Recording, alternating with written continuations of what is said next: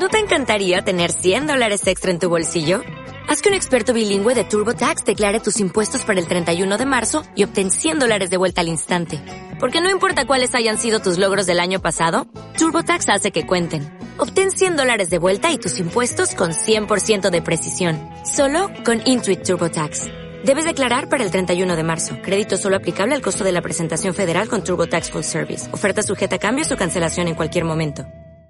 Hola a todos, mi nombre es eh, Beatriz Amusategui y tenía mucha ilusión en hacer este webinario porque en estos momentos que estamos viviendo de pandemia y de, pues, locura un poco, nos estamos eh, fijando mucho, como es lógico y normal, y estamos atendiendo con especial cuidado a la población de gente mayor y a la gente con más riesgo de infección o de, o de por el virus pero eh, nos estamos olvidando eh, de una población muy importante, que es la, infantil, los niños, que evidentemente como están pasando el, virus, el coronavirus sin ningún problema, lo, pasan algunos con un poquito de fiebre o un poquito de, de tontera o cansancio, pero vamos, como un catarro para ellos común. Entonces, Em, nos estamos olvidando un poco de ellos porque como no se van a morir de coronavirus, pues ya está. Pero no, la importancia que está teniendo esto es que estos peques van a estar confinados en sus viviendas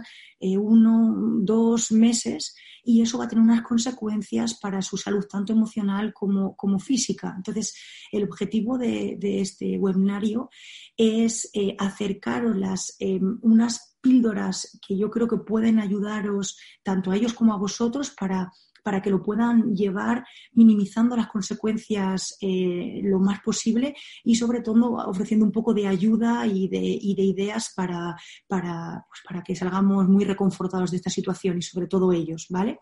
Entonces, lo primero me, me presento, soy Beatriz Amusategui Moya, soy fisioterapeuta eh, trabajo en el centro Atlaxis en Bilbao. Soy docente de la formación de psiconeuroinmunología clínica en Health Institute porque estudié psiconeuroinmunología clínica y medicina ortomolecular y sobre todo eh, trabajo en la asociación hace más de 13 años de autismo de Vizcaya, donde atiendo tanto a niños como adultos con trastornos del espectro autista y otras enfermedades psiquiátricas y, también atendemos a las personas con discapacidad eh, psíquica y, motora de, FECOR y hablo en programas de salud. ¿Por qué os cuento esta titulitis? No me importa mucho, lo que me importa es que soy madre de dos pequeñas fieras de, de 6 y 3 años y ellos son los que realmente me han enseñado más eh, el máster de, todas estas cosas de la infancia, ¿no? o que gracias a ellos se ponen una más las pilas en, estudiar esta parte de, infancia con más cariño. Entonces, sin, más, quería contaros las eh, cinco grandes cosas a las que está afectando el confinamiento en niños. Evidentemente va a afectar a muchas más cosas que esta, ¿vale? Va de hecho, no, sabemos ni, a dónde va a llegar el impacto de, que estos peques estén encerrados sin poco movimiento, sin luz solar. No, sabemos a dónde va a llegar, pero sí que recogiendo la duda de todas esas eh, madres y padres y, familias que me están haciendo muchas preguntas por mail y teléfono, sí que me doy cuenta que hay cinco grandes cosas que están pasando ya y, pueden que empeoren y, tienen, vamos a decir, una prevención un poco sencilla, que es lo que os quiero hacer llegar, el mensaje en positivo hoy. Entonces, vamos a centrarnos en las alteraciones del sueño, en las alteraciones debidas a las alteraciones del biorritmo. Como lo estáis viendo, están empezando a, a mal dormir, a dormir con muchas pesadillas, a dormirse muy tarde, a tener muchos despertares en la noche, a mucho sudor nocturno. Ahora explicaremos por qué y a qué se debe también estamos viendo que están recrudeciendo o poniéndose peor o apareciendo patologías eh, eh, relacionadas con la inflamación, con la itis, o dermatitis, otitis, con la inflamación del sistema eh, común de mucosas, otitis, bronquiolitis, bronquiolisis, ¿vale? Esto está pasando ahora. Tiene que ver con esta inmunosupresión que estamos viviendo. Ahora os cuento un poquito mejor, que vamos a ahondar en cada uno de ellos. Conductas, aparición o exacerbación de conductas irritables y estresantes en los pequeños, reducción del movimiento y eso va a llevar consecuencias en su desarrollo motor y psicológico, ahora veremos, y alteraciones de la visión, ¿vale? Entonces, vamos a, a cada una para daros mucha información, bueno, o por lo menos poquita, pero muchas ideas de abordaje en cada una de ellas, ¿vale? Vamos a empezar en que eh, el problema o, el sueño viene porque hay un momento en el día en el que hay una curva de melatonina, ¿vale? La melatonina es una hormona que nos hace que conciliemos el sueño y lo mantengamos durante la noche. Pues es una hormona que se fabrica en la glándula pineal, pero en, como vemos, en ausencia de luz tengo que no tener luz para, para que se entere mi cuerpo que es de noche y que eh, voy a dormir y fabricar esta hormona para tener un sueño em, eh, fisiológico. Entonces, aquí vemos en la diapositiva cómo directamente, ¿vale? La luz que nos da durante el día inhibe en el núcleo supraquiasmático la producción de melatonina y cómo la ausencia de luz, la, la noche, estimula la producción de melatonina. ¿Por qué contamos esto? Porque Además, sabemos que este reloj central que tenemos de es de día, es de noche, no es solo para decirnos que bien, es porque va a ordenar todos los sistemas para que hagamos eh, especialmente poner los órganos en modo día, con funciones más específicas del día, y luego modo noche. No es solo una hormona del sueño, es que además también va a hacer que nuestros sistemas corporales se, ordenen un poco para que no haya mil funciones a la vez. Entonces, como, como hemos dicho, si se produce en ausencia de luz, estamos haciendo las cosas un poco mal cuando sometemos a nuestros pequeños, nosotros mismos, a pantallas, ordenadores, videojuegos eh, más de 45 minutos a partir de que se ponga el sol sobre las ocho y media, nueve, tener una exposición de más de 45 minutos a este tipo de em, dispositivos que ofrecen una luz eh, azul, más de 10.000 lumens directa, muy potente, va a decir al cerebro, empieza tu día. Entonces no va a haber una buena producción de melatonina y entonces van a tener un sueño disruptivo. Primera, primera enfoque, esta exposición masiva a luces a partir de esta noche va a influir en que tengan un muy peor descanso, ¿vale? Entonces, como veremos, esto es lo que primero en ellos, en nosotros también, pero bueno, primero en ellos debemos evitar.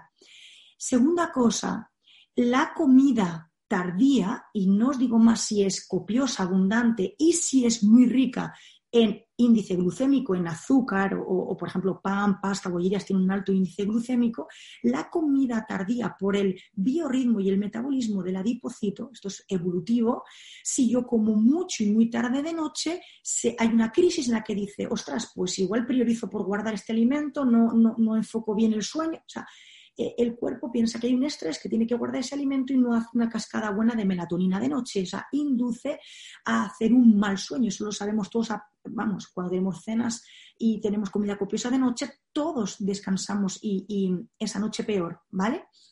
Entonces, tenemos otra píldora de abordaje aquí. Por favor, comida eh, eh, baja en azúcares, en refinados, a comida más ligera de noche y no eh, a partir de las 9 de la noche para que no influya en la producción de melatonina. Importante, otra tercera píldora, tercer abordaje del sueño, el estrés. Sabemos que estamos en una situación muy estresante ¿vale? Por el, por el vivir sin poder salir a la calle, por eh, tener estrés los padres, por tener que teletrabajar a la vez que atender a los hijos, hacer de profesor. Eh, esto está siendo un caos. Entonces, eh, sabemos que nosotros tenemos una respuesta de estrés durante el día fisiológica con una curva de cortisol, como la veis ahí en negro, que evidentemente, pues hacia las 7, 8 de la mañana, como nos despertamos, la tenemos alta para protegernos durante el día, ¿vale? Pero debe de hacer una caída, lo veis ahí, 7, 8 de la noche cae la curva de cortisol para darse la mano con la curva de melatonina. Van a la contra. ¿Vale? Cortisol lo tengo durante el día para subentrar el estrés y demás, pero debe de caer para dejar el paso a la subida de melatonina sobre las 9 de la noche, como lo veis ahí. ¿Qué pasa? Si yo tengo mucho estrés, mucha producción de cortisol durante el día, lo tengo tan alto que me va a costar bajarlo. Es otra de las terceras cosas es la tercera cosa, podemos decir, que está influyendo en el mal descanso de los críos, ese estrés que están eh, soportando durante el día. Luego vamos a ver cómo poder abordar esto, ¿vale? ¿Qué soluciones tenemos sabiendo que estas tres cosas son las que más impactan en pequeños, ¿vale? Pues, primer apunte, el sueño normal hasta los dos años de vida, ¿vale? O sea, un niño, el sueño fisiológico, es cuando se despierta, ¿vale? Cada cuatro horas. ¿Que duerme del tirón toda la noche nueve, diez horas? Bien, pero lo fisiológico, o sea, no es, no es raro si los pequeños se despiertan cada cuatro horas. Claro, lo que no es normal es que se despierten en cuatro horas y tarden hora y media, dos horas en dormirse. Hacen esos micro despertares, esos despertares que son protectivos para prevenir muerte súbita, bueno, eh, esto está fisiológicamente preparado. Entonces, que, eh, la consulta de, mira, mi hijo se despierta cada cuatro horas, bueno, cambia de postura, me pide agua, tal, sigue dormido, eso es fisiológico, eso es normal. Lo que estoy hablando como trastorno del sueño es eh, pues estar más de una hora y pico para conciliar el sueño, cuando se despiertan esos micro despertares, no estar muy nerviosos no poder volver a conciliarlo ni por sí mismos, o estar muy agitados con pesadillas, o directamente niños que tienen más de dos años que no están durmiendo las 10 horas, 8, 9 que deben dormir de seguido, ¿vale? Entonces, sabiendo que esto es lo normal y, lo otro que es lo anormal, ¿cómo poder abordar el sueño que está siendo disruptivo? Con cena ligera y no tardía, por favor. Evitar azúcares, alimentos con carga glucémica alta nocturno, no exponerse a esas luces de los dispositivos más de 45 minutos antes de dormir Incluso a niños, aunque le pongamos el filtro, este blue block, no es eh, positivo para ellos, es demasiado, ¿vale? Entonces, 45 minutos antes de dormir, que vean unos dibujos de media hora, o por lo menos ahora es buen momento para contar historias de noche con luces de linternas o contar cuentos, es mucho mejor eh, que tengan esa ausencia de luz y, un, escenario más tranquilo que exposición en una televisión, ¿vale? Otra tercera cosa, bajar el estrés del día, pues juegos lúdicos, tiempo de descanso, bajar la exigencia de deberes, descargar una aplicación o vídeos de, YouTube de yoga con niños que les va muy bien bajar un poco la actividad y sobre todo explicar las situaciones que estamos viviendo en forma que lo entiendan, pero no quitándole una importancia, porque si tú le cuentas esto como una historia tonta, pero luego te ven todo el día viendo las noticias agobiado con el móvil, no, no es congruente para ellos. Luego vamos a abordar esta parte del estrés más en, otra, en, la cuarta parte del webinario, pero sí que es cierto que los niños se enteran y se enteran de todo y muchas veces es mucho mejor contar la verdad en forma que lo entiendan que, que contar verdad a medias y lo que se imaginan, porque la imaginación de un niño es desbordante y vemos que es muchas veces más nocivo lo que se imaginan. Cuando me cuentan nada, este coronavirus era un monstruo que viene, igual me viene de noche. O sea, claro, es que la imaginación de los niños es desbordante. Entonces, es mejor contar la información entera y con lógica para ellos y ser consecuente con lo que le hemos contado y apagar la información tremenda durante el día, eh, no vean esas cosas en la tele, ¿vale? Luego, si con estas tres pautas, que suele ir muy bien en críos, aún así el biorritmo se ha alterado tanto que no consiguen dormir, podemos utilizar la suplementación con melatonina sin peligro en niños entre 0,3 a 1 miligramo 30 minutos antes de dormir, porque esta variabilidad en, en, en miligramos, en dosis, porque, mm, claro, podemos hablar de niños de un año a niños de 11, ¿vale? Depende de la edad, del peso, ¿vale? Saber, os, dejo ahí una cuñita de estudios científicos, que el máximo, ¿vale? De 6 meses a 5 años puede estar en 3 miligramos y en adolescentes 5 miligramos, aunque hay muchos estudios con dosis muchísimo más altas como antioxidante y regulador, pero bueno, entonces veis que hasta 3 miligramos hasta los 5 años y hasta 5 miligramos adolescentes vais sin problema, ¿vale? Bien, os dejo aquí bibliografía para que veáis que se puede dar en pequeños, quitar mucha tensión con la suplementación de melatonina en críos, ¿vale? Acordaos de dar a 30 minutos antes de dormir porque va muy rápido, ¿vale? Y se degrada rápido y, bueno, yo creo que esto es, eh, puede llegar a ser un, apoyo importante, ¿vale? Bien, segunda cosa que, que está pasando mucho en estos pequeños, bien la aparición de este tipo de, problemas, bronquitis, bronquiolisis, amigdalitis, conjuntivitis, dermatitis, o si ya lo tenían de base y estaban mejor, que se, o sea, que se ponga peor en estos problemas, ¿vale? Entonces, ¿qué, qué, cómo abordamos esto o qué explicación tiene esto? Bien, nosotros sabemos que todas estas itis, ¿vale? Itis sabéis que es inflamación en la periferia, en ojos, en los eh, orificios untoriales, en aquellos agujeros de nuestro cuerpo cubiertos de mucosa, precisamente es por una alteración del sistema común de mucosas. Nosotros tenemos un sistema de mucosas común, porque nosotros somos una única persona, en todo el cuerpo.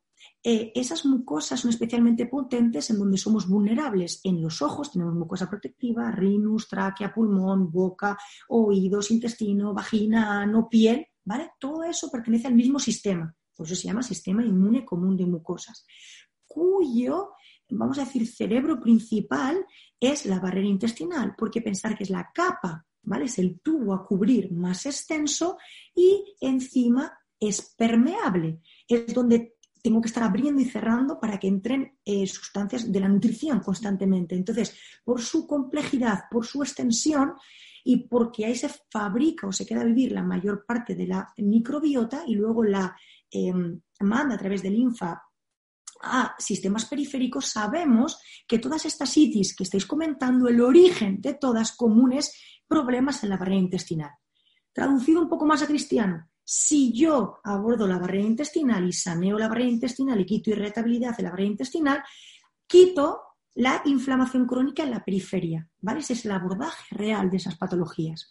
Entonces, sabemos que este intestino, que, que hay que abordar para acabar con todo eso en la periferia, es permeable, como veis hay dos celulitas ¿vale? Los enterocitos unidos como por barreras de parking, le vamos a llamar.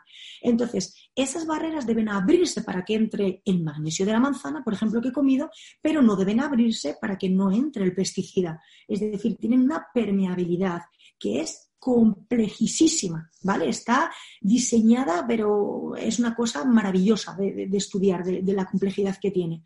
Entonces, ¿por qué os cuento esto? Porque sabemos que hay alimentación demostradísimo científicamente que va a fastidiar esta, eh, esta orden de apertura y cierre de la barrera.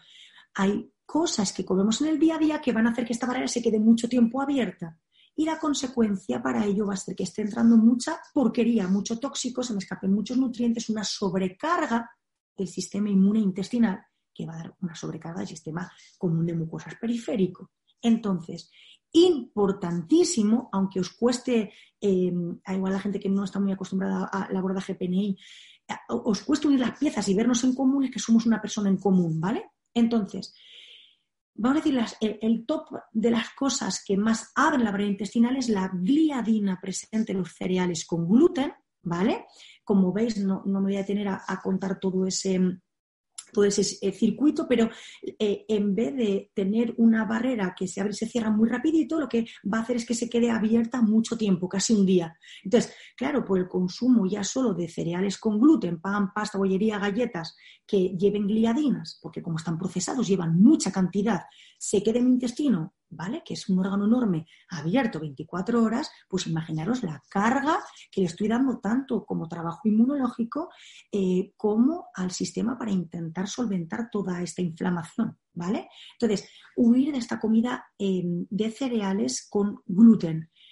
Los otros cereales y, demás no tienen, eh, eh, no tienen gliadina, ¿vale? Los de no sin gluten, los de no gluten, perdón, pero tienen eh, lectinas que provocan intermitencia. Bueno, eso queda abierto mucho tiempo, pero me provocan apertura intermitente, que tampoco también va a entrar eh, porquería y toxicidad, ¿vale?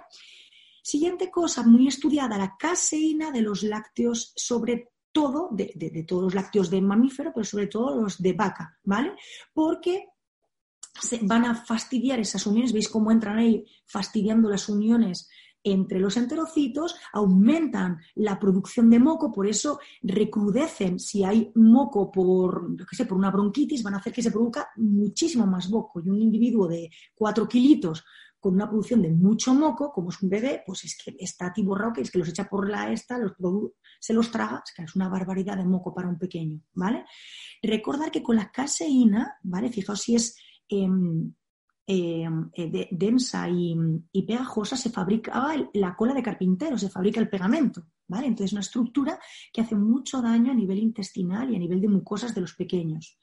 Saponinas están en las legumbres, las leguminosas, porque, como dice su nombre, saponina viene de soap jabón, ¿vale? Producen unas sustancias que vosotros lo veis en la cocción, cómo se producen esas pompitas de jabón que resisten a la cocción. Sí que es verdad que podemos matar, pero, o sea, podemos disminuir, pero el 30%, aunque las tengas en remojo y aunque las tengas en cocción, ¿vale? Entonces, sí que pasan jaboncitos que como mis membranas son fosfolípidas, jabón, pues la afinidad del jabón contra una grasa es arrancarla, por eso limpiar las camisetas, ¿vale? Entonces, va a ir provocando esas eh, perforaciones, esos poros intestinales, o sea, nos va a hacer un intestino poroso, ¿vale? Pues lo sabemos que cuando comemos legumbres se nos hincha la tripa, nos da inflamación, nos da pedos malolientes, porque estamos abriendo descaradamente esta compuerta. Bien, entonces, ¿Qué soluciones tenemos o cómo podemos bajar o, disminuir esta, em, eh, vamos a decir, estas itis en las barreras?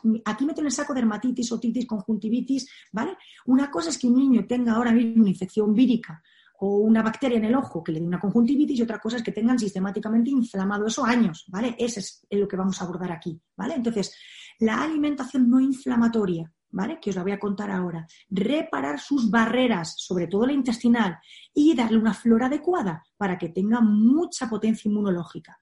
Entonces, soluciones para esa estasitis. Comida no inflamatoria, comida que no me abra las barreras.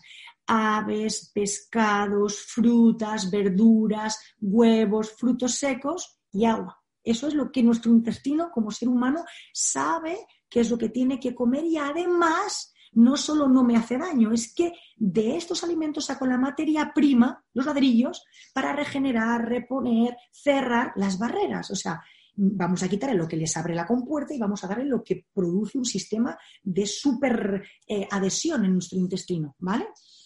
Siguiente cosa, cuando eh, además queramos hacer, porque esta, la itis es importante, queramos dar un pulso mayor, tenemos la suplementación con prebióticos, glutamina, que forma parte de las uniones directamente, y la vitamina D como inmunomodulador, inmunoregulador, como potenciador del sistema inmune para reparar todo esto, es esta, esta suplementación es la que haría que se cerrara bien la barrera y que mejoraría la citis periférica. Y la em, eh, toma de probióticos con cepas infantiles y son niños, ¿vale? Y infantis y lactobacillus y demás, ¿vale? Entonces, acordaros comida no inflamatoria y suplementos que ayuden a cerrar la compuerta intestinal, ¿vale? Luego, ¿por qué os pongo la vitamina D aquí? Primero, porque me hace falta para reparar el sistema común de mucosas y porque la vitamina D es una inmunomoduladora nata, nos va a ayudar en este momento de infecciones tremendamente. Claro, se sintetiza por la exposición a la luz solar y estos niños están en casa o, en pequeños balconcitos. Entonces, si vemos que no va a llegar a una exposición mínima, debería ser suplementada y matamos dos pájaros de un tiro. Apoyamos el sistema inmunológico sistémico y además ayudamos a, la reparación y a la bajada de la sitis. ¿Cuáles son las dosis pediátricas? Os las pongo ahí porque también genera mucho conflicto cuánto hay que dar a un niño, cuánto no.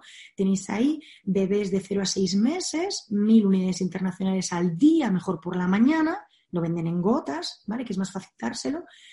Bebés de 6 a 1 año, 6 meses a 12 meses, 1.500 unidades internacionales al día, de 1 a 3 años, 2.500, de 4 a 8 años, 3.000 UI, nueve años y mayores, a partir de nueve años le podéis dar 4.000 UI, adultos estamos en 5.000 unidades internacionales sin problema. Fijaros que estamos siempre como el máximo, el máximo, se administra y estudios que han administrado em, eh, pues por, diversas patologías en niños, ¿vale? De 10 años hasta 17, 14.000 unidades internacionales a la semana y no ha habido problemas, ¿vale? Entonces lo, lo toleran muy bien, ¿vale? Interesante esto. Bien, probióticos, importantísimo, porque aumentan la respuesta inmunitaria, porque nos protegen de todos esos problemas que os pongo en esa diapositiva, ¿vale? En los trastornos de apetito, de Parkinson, Alzheimer, esclerosis, ansiedad, depresión, autismo, eh, diabetes, eh, obesidad y sobre todo toda la potencia que tiene a nivel inmunológico, tener la barrera, la primera barrera que va a decir tú sí, tú no, o, esa que si está perforada me va a entrar directo el bicho, tenerla bien cerrada con, sus, con su flora adecuada es vital. Por eso, cuando en, una habitación con un virus hay gente, o con una bacteria o hay gente que se contagia y gente que no, pues claro, es que las barreras es nuestro primer sistema defensivo, si las tenemos potentes, pues vamos a estar más protegidos, ¿vale? A las infecciones. Bien, Dentro de esta parte de alimentación, ¿vale? Recordar que estamos tratando las itis, las mucosas con alimentación, suplementación, ¿vale? Y apoyo del sistema inmune. Hay una parte en la alimentación que no se me puede escapar nunca con, los pequeños, que es no obligar a los niños a comer. Cuando los niños están malos fisiológicamente y los adultos deberíamos también perder el apetito, ¿vale? Yo lo decía Hipócrates, Hipócrates que la comida alimenta la enfermedad cuando estás enfermo. Fisiológicamente, los niños se regulan súper bien el apetito. Los niños no tienen por qué hacer cinco comidas obligadas en el día. Se han comido bien, igual no les apetece merendar, pero quieren cenar un poquito antes. Entonces, no ser, y ahora están en casa y queman menos, mueven menos, no hay que obligarles a hacer cinco comidas al día, por favor. Y em, si, de hecho, saltarse comidas, hacer ayunos, ¿vale? Hablo de saltarse comidas, ¿vale? No hacer ayunos de 18 horas en niños, pero que no pasaría nada tampoco. Pero es fisio, o sea, potencia, eh, da más armas al sistema inmune en, contra infecciones y contra eh, problemas. Entonces, no es ninguna locura, es más, es a, favor de su salud, ¿vale? De hecho, se está viendo que la, fijaros, todas las eh, sociedades, eh, la Asociación Americana, el Comité Nutricional Americano, la Sociedad Española de Gastroenterología y Hepatología Pediátrica, ¿vale? Se ha dado cuenta, y hay un montón de estudios, es que es muy raro que los bebés europeos tengan deficiencia de, proteínas de grasa. O sea, de hecho, lo que hacen es sobrecomer, estar sobrealimentados, ¿vale? Eh, además, todos estos hábitos malos en la mesa que los conocemos, porque los hemos hecho, ¿vale? El venga, acábate esta por mamá y por papá, y si no te acabas esto no hay postre. Esos sobornos, castigos que hacemos en la mesa, lo único que van a llevar es a conductas disruptivas tremendas de alimentación de mayores, entre ellas la más, la obesidad, ¿vale? Entonces, no obligar a los niños a comer. Los niños nacen súper perfectos, súper fisiológicos y muchas veces somos adultos por creencias y malas creencias lo que nos encargamos de, cargarnos esas rutas que tienen protectiva estos pequeños, ¿vale? Entonces, em, vamos a hacer la cuarta parte ahora, que son las conductas irritables.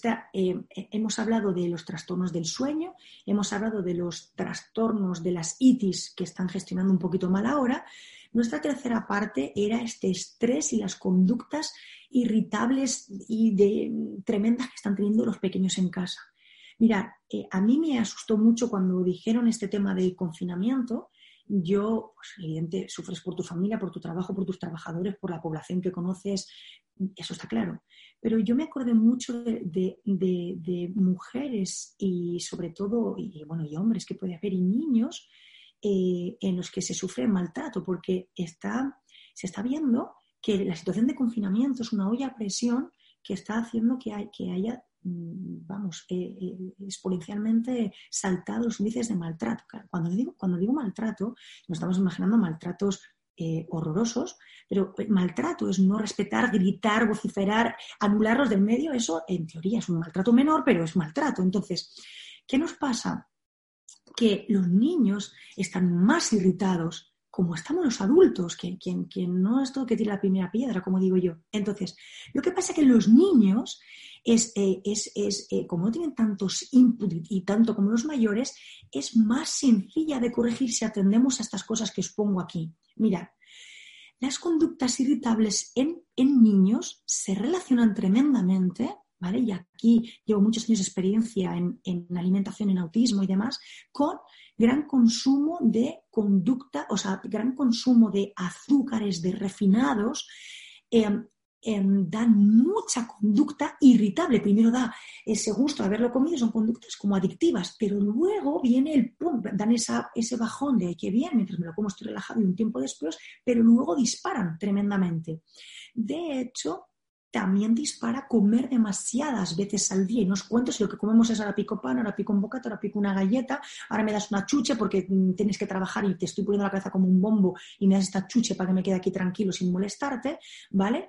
Entonces, toda esta eh, forma de alimentarlos es tremendamente irritante para su sistema, tanto intestinal como central, y les produce conductas de agresividad.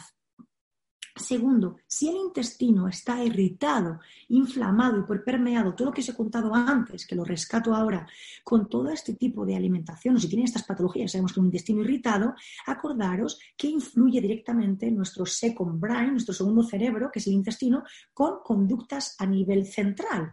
¿Vale? De hecho, en niños con autismo se ve que quitando alimentación irritativa, simplemente con la misma medicación, mismo escenario, simplemente cambiando la alimentación, disminuyen las conductas de autoagresión, de, las conductas disruptivas. Ahí se ve, eh, eh, vamos, mejor escenario para ver lo que es, ¿vale? Entonces, os aseguro que el eje intestino-cerebro es ya todavía queda por estudiarse, pero ya está tremendamente documentado. De hecho, sabéis que en el intestino es donde se producen la mayor de los de los transmisores cerebrales que regulan el estado de ansiedad, depresión, estados comportamentales, anímicos. Por favor, es que es la diana. Por favor, este estrés es diana su alimentación y su intestino, ¿vale?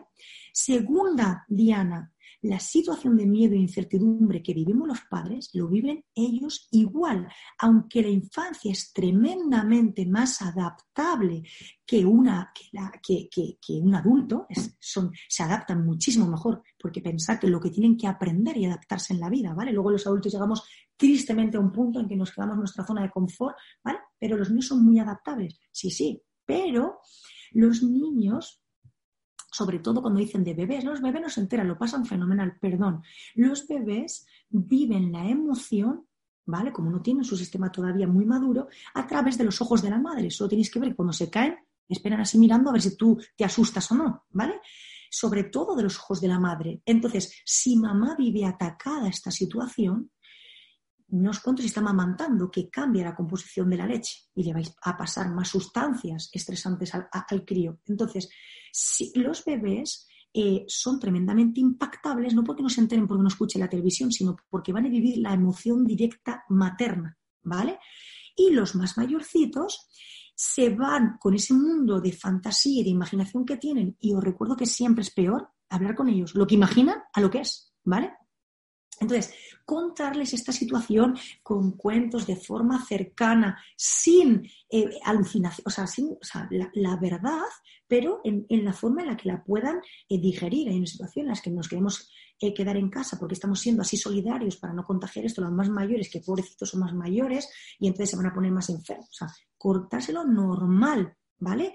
pero contárselo. Igual que no solo la situación, es que le pegas una voz porque te está molestando por el teléfono, el niño no entiende nada, priorizas un teléfono a él. Para él eso es un horror. Le tienes que explicar, mira, cariño, perdóname, te he dado esta voz porque, mira, mamá está solventando una duda por teléfono que en este momento esta persona necesita de mi ayuda, aunque tú eres lo más importante para mí. O sea, saber que podemos corregir eh, eh, pues, a todos se nos va a ir la voz estos días, a todos vamos nos van a desesperar, pero cuando nos damos cuenta de que hemos errado, se lo contamos, oye, mira, eh, esto que ha pasado ha sido por esto. O sea, por favor, no, hace falta ponerse en modo psicólogo, psicólogo todo el día, pero entender que ellos no tienen que, tener una explicación de lo que están viviendo, ¿vale?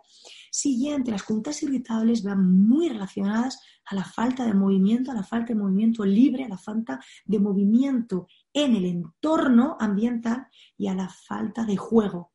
Entonces, es normal que por esta situación estén más irritables. Ahora veremos en la parte de movimiento cómo poder ayudar haciendo juegos en casa y demás a que se menen, ¿vale? Y me gustaría eh, contaros una cosa que, me, que, estudiando tanto del coronavirus estos días y demás me asombró tremendamente, aunque se sabía, ¿vale? Que tenemos un factor de transcripción genético hacia la soledad y hacia el no contacto social. Es decir, nosotros cuando nos sentimos solos o cuando perdemos ese eh, eh, contacto social con personas, porque recordad que somos animales de tribu, ¿vale? Es increíble porque se agudiza y mejoramos la protección y la defensa contra bacterias y parásitos, pero mermamos, bajamos la defensa contra virus. Claro, lógico. Eh, pensar que esto es un ahorro evolutivo, es decir, si estoy solo, ¿por qué nos han confinado? Porque los virus se, se transmiten entre personas por saliva, por gotas, por estornudos. Entonces, claro, si yo tengo una yo estoy solo, ¿para qué me voy a proteger de algo que me van a pegar los demás si no los veo? Pues voy a defender bacterias y parásitos que sí que me puedo contaminar por mí mismo, pero no contra virus. Entonces, fijaros que inmunosupresión añadida contra virus, esta sensación de soledad de los críos, sí que es verdad que menores de 5 años no tienen tan estructurado las conductas sociales como nosotros, pero sí que echan de menos a sus amigos, ¿vale? Entonces, ponerlos por vídeo, eh, vamos a dibujar una carta para patatín, se la contamos, se la mandamos, o sea, hacerles ver que las personas siguen ahí, ¿vale? Que siguen acordándose de ellos, que pues videollamadas, todas estas cosas que estamos haciendo constantemente, eso es importante para ellos, ¿vale? Y para los adultos. Eh, siguiente cosa, el movimiento en la infancia, ¿vale? Lo voy a relacionar con lo anterior.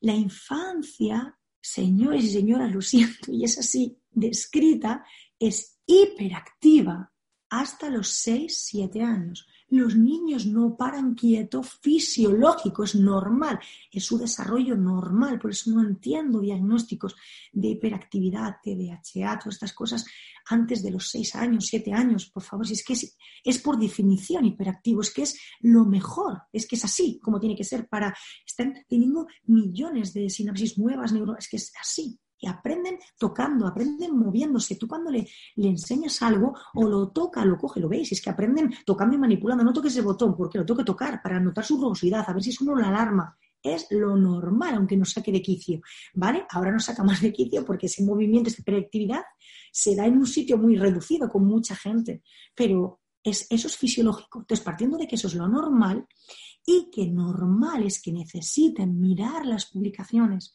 ¿vale? La OMS tres horas de juego al aire libre al día.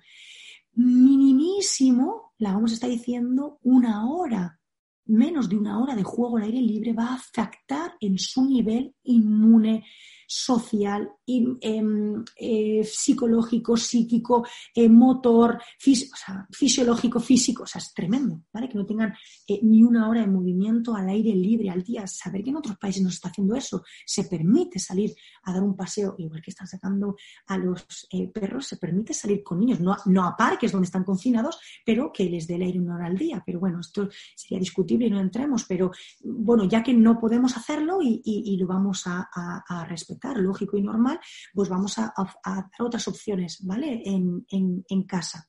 Entonces, pensar que el movimiento no es, ah, es que me muevo y qué bien que muevo mis músculos, no, no, es que el movimiento, los hitos del desarrollo que van con movimiento, lo que van a hacer es que desarrollen y ajusten su sistema emocional y el lenguaje, ¿vale? Entonces, pensarlo, la disociación derecha-izquierda hace que yo eh, desarrolle, eh, eh, no desarrolle dislexia. El que yo nazca con un reflejo palmar, ¿vale? De agarrarme a mi mamá para no caerme de la teta, ¿vale? Y que yo luego pase por un gateo, ¿vale? En el que mi reflejo palmar es para que de adulto no esté así, ¿vale? Para que yo pueda coger objetos y, luego, y no tener que lanzarlos, anular el reflejo tensor. O sea, todos los hitos de movimiento, el que pasen por rectación, el que pasen por gateo, el que froten la tripa contra el suelo, es para inhibir reflejos primitivos, para ir conquistando neuronas eh, más complejas pero estamos hablando de neuronas que tienen que ver con pensamiento avanzado, con emoción, con lenguaje, con eh, matemáticas. Entonces, si no se da el movimiento bien y, el desarrollo motriz normal en el niño, los agujeros que se dejan se van a ver en los comportamientos de adulto. Dislexias, hiperactividad, falta de concentración, trastornos del lenguaje, eso, eso está relacionado con los problemas de movilidad. O sea, no es solo a qué bien moverme, es que es su forma de su configuración Em, em, superiores, ¿vale? De centros superiores. ¿Qué solución tenemos?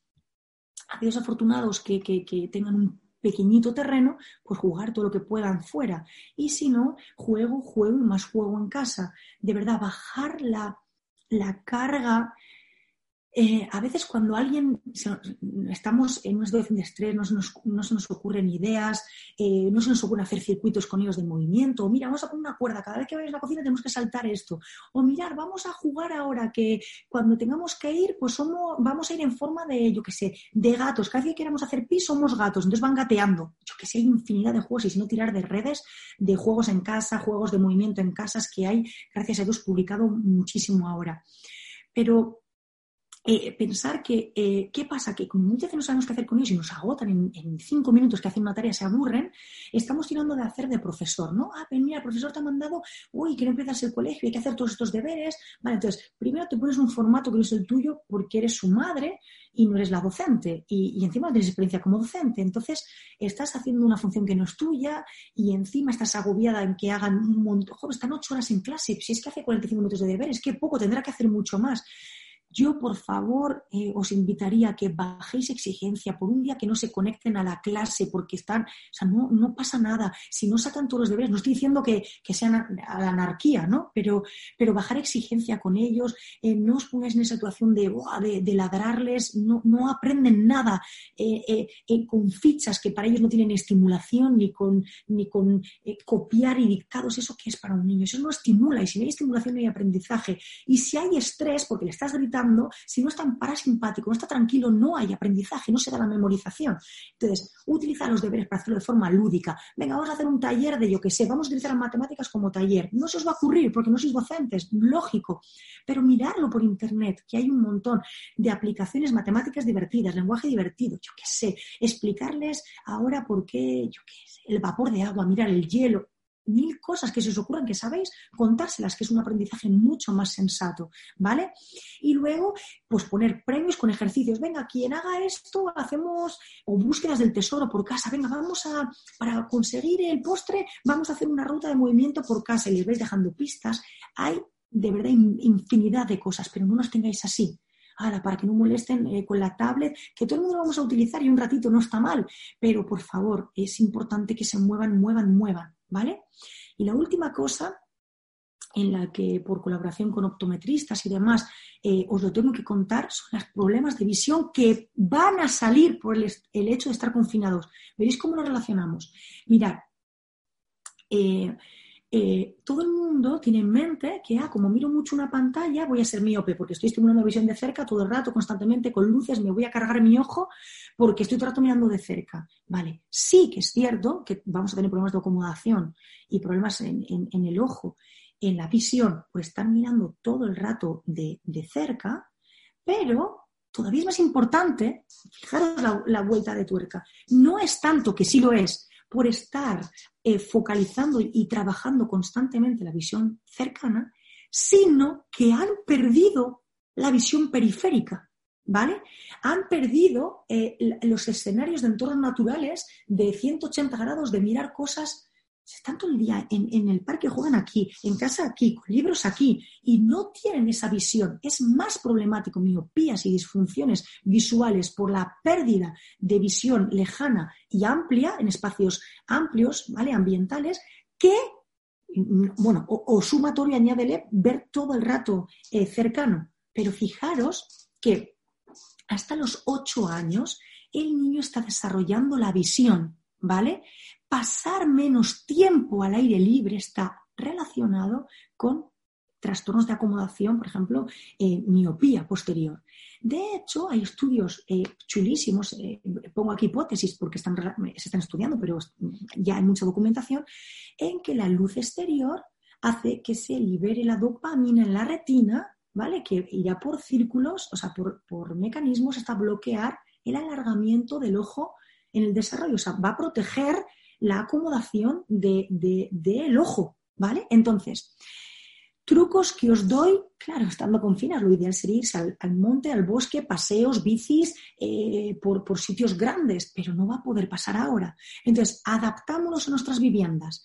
Todo lo que sea de cerca, evitarlo lo más posible, son luces muy potentes, pero si tienen que ver la tele porque lo van a ver, ¿vale?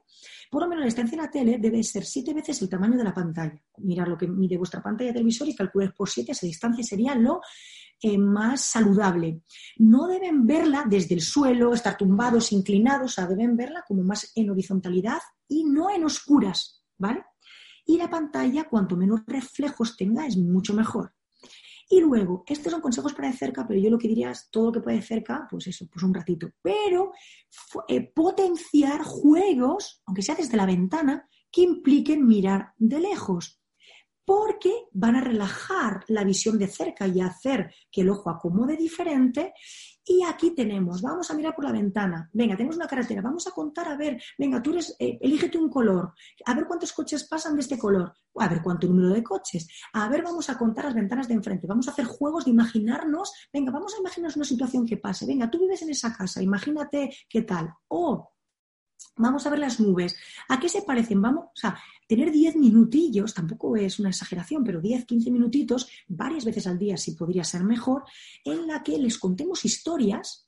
Simplemente que por la ventana y yo le cuento, mira, ¿sabes ese monte qué es? Pues mira, en ese monte sabes que antes vivían y él está escuchando la historia, pero está imaginándoselo en, lo lejano, en la profundidad. Y eso va a ahorrar porque un mes ya está siendo problemático para problemas de visión, van a tener problemas de visión si no en cuanto salgan, ¿vale? Es importante eh, potenciar la visión de lejos con ellos, ¿bien?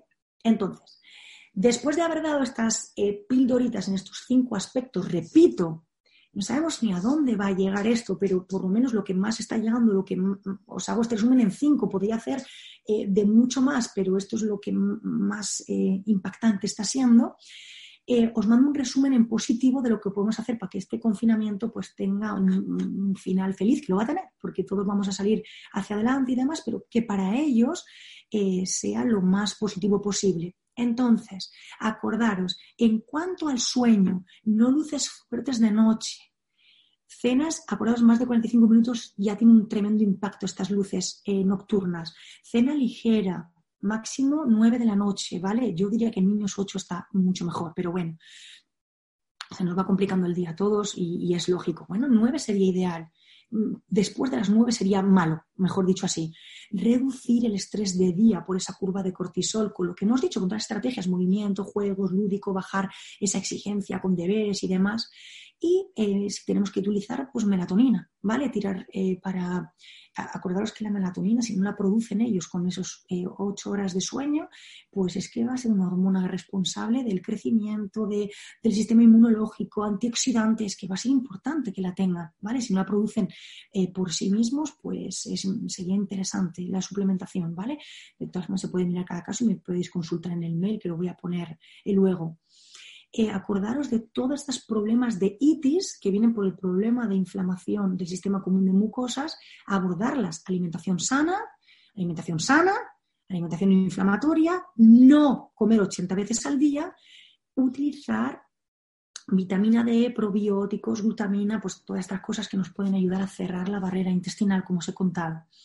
Para toda la irritabilidad, acordaros de bajar estrés, contraer las cosas, sobre todo intestino sano, paciencia, tareas lúdicas y explicar y si meto la pata, rectificar y es así, ¿vale? Tratar a los niños, eh, como lo ha aprendido un compañero esto, tratar a los niños como si fueran el invitado. O sea, no hagáis cosas que no haríais a vuestros invitados, que son la, vamos a decir, el colectivo a más proteger, ¿vale? Y luego movimiento, movimiento y movimiento. Y si puede ser que hagan con vosotros, cuando vosotros hacéis esa hora de gimnasia en la tele, pues estupendo. Y, y, si es lúdico, todavía mejor. Y son varias veces durante el día, todavía mejor. Y si son poner pistas y circuitos en casa, todavía mejor. ¿Vale? Y luego estimular em, la visión lejana con estos juegos o, con estas historias o, con mirar y, contar cosas que haya a lo lejos. Yo os doy estas píldoras que creo que van a hacer eh, que baje estrés a los padres muchísimo. Si esto lo aplicamos en adultos, pues ideal, que mejor, pero para mí es de casi obligación hacerlo con niños, ¿vale? Recordar que una de las cosas más afortunadas que, que te puede pasar en la vida, que para mí debería ser obligatorio que los niños tuvieran es una infancia feliz, y recordar que estas situaciones de nuevas, de estresantes, eh, en las que hay eh, contagio de miedo y demás, eh, podemos hacer dos cosas, que, nos coma esa situación y que, que, cuando echemos para atrás hayamos aportado poco y, nos arrepintamos, o que haya sacado lo mejor de nosotros, todas las crisis llevan oportunidades. Y, pensar que en los últimos tres años no habéis estado tanto tiempo con los críos como va a pasar estos últimos dos meses, yo creo, ¿no?